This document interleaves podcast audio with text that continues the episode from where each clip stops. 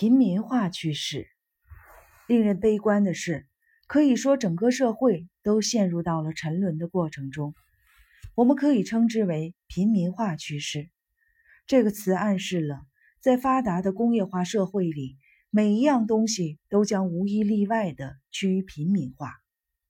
平民化趋势似乎是批量生产、批量销售、大规模通讯以及群众教育不可避免的伴生物。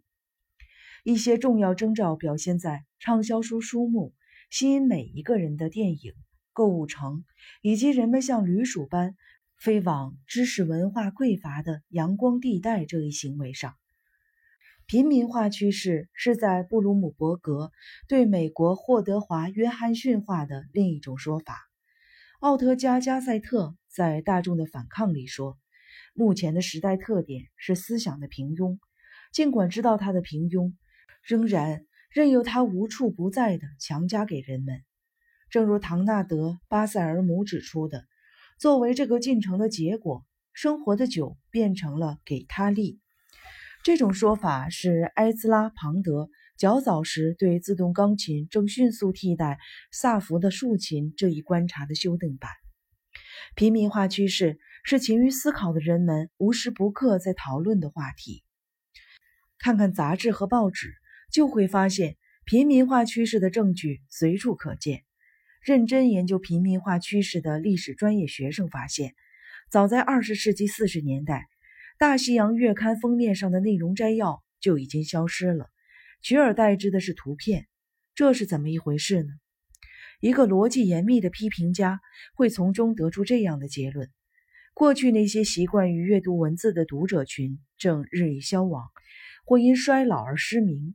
而新的受教育者们绝不可能以过去的方式重新形成一个读者群。看看报纸，我们会找到更多平民化趋势的证据。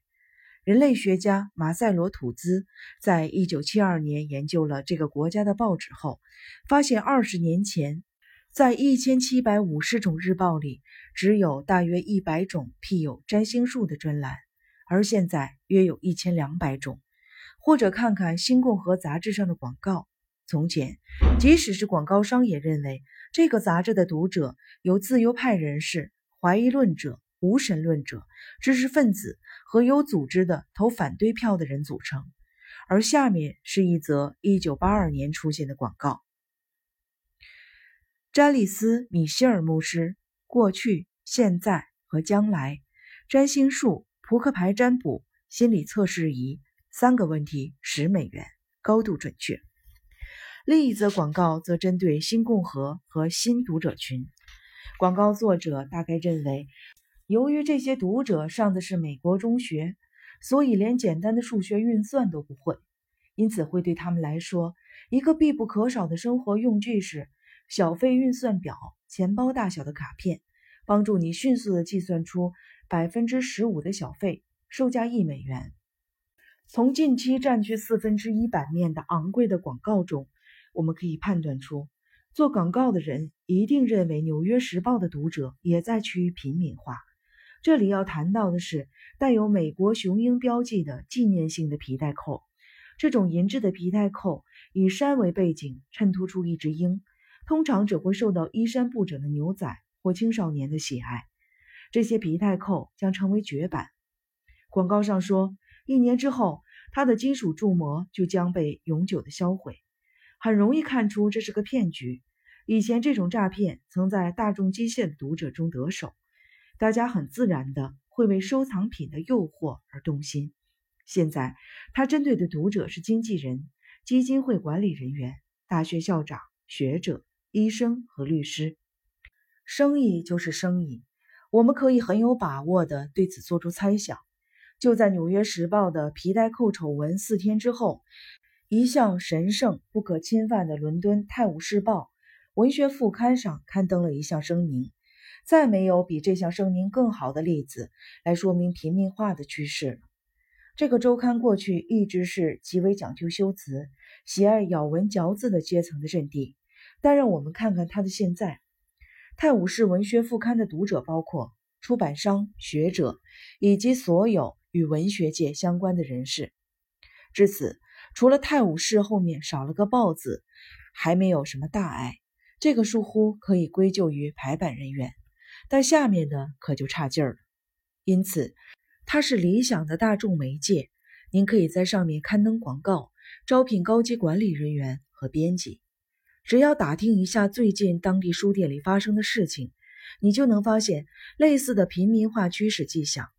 主要的倒不是那儿卖挂历、搞笑猫咪张贴画、问候卡和纸娃娃等，而是书的出售十分完美的证明了罗杰·普莱斯的第一法则：如果一样东西没人想要的话，就不会有人得到它。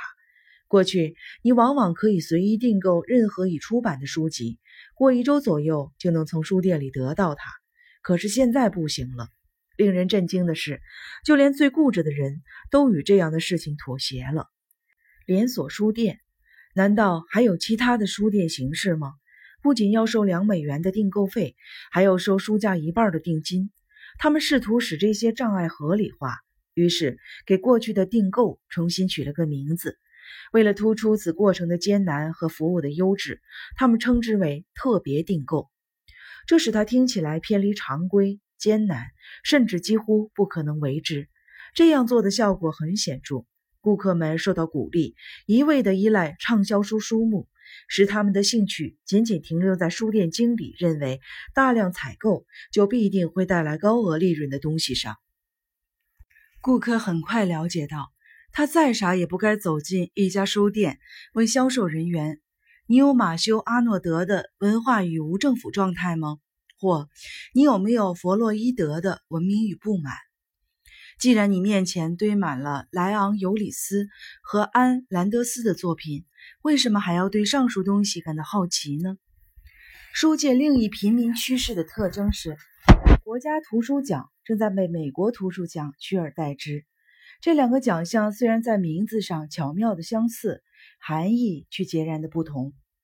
过去的国家图书奖具有显而易见的评判审慎的优点，它又公正无私、知识渊博的裁判们来裁决；而现在的美国图书奖则由出版商、编辑、广告商、销售人员和书店的雇员来决定。他看重的不是书的质量是否优异。而是其流行度和市场的潜力。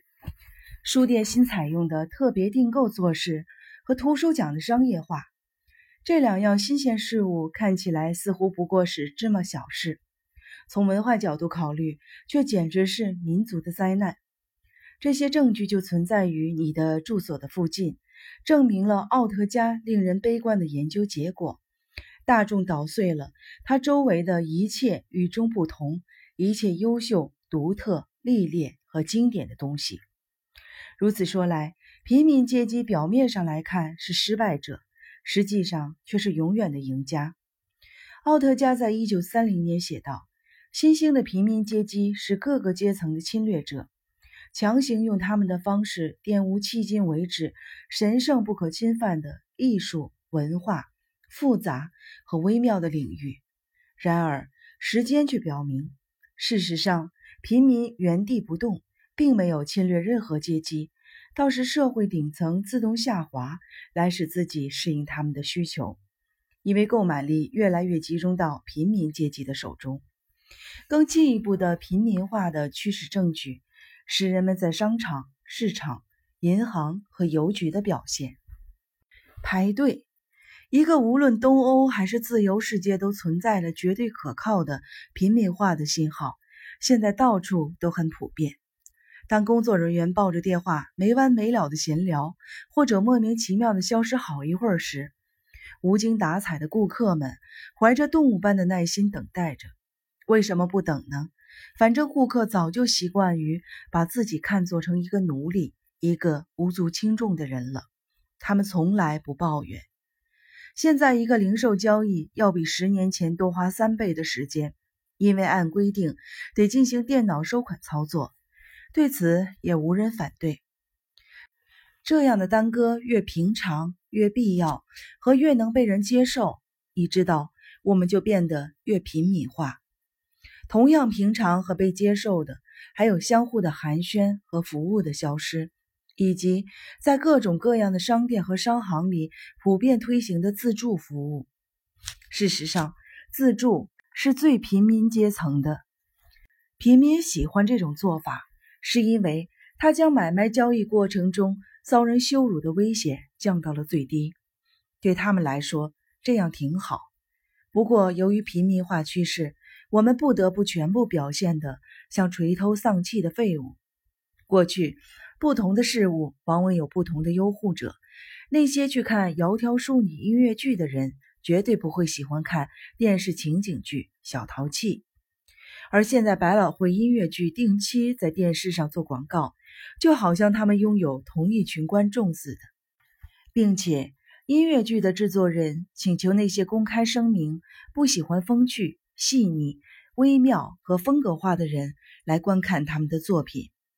音乐剧《第四十二条街》除了最平民化的老套路，别无其他的引人之处。由于他的制作人不遗余力地在电视上大做宣传，因此他十分自然地吸引了情景剧《三人行》和《爱之舟》的观众。一个与平民化趋势相关的迹象是，两家优秀的纽约剧院被一家糟糕的饭店取代了。这件事情发生于1982年的春天，碰巧那时奇克出租车的制造商发表声明，声称不再生产这种车子，而这种车，我认为是美国唯一文明的出租车。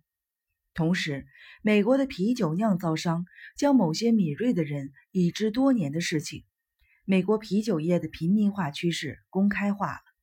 酿造商特别提到，他们减少了啤酒花的含量，因为啤酒花会使啤酒带上酒味和苦味儿，而平民喜欢清淡和微甜。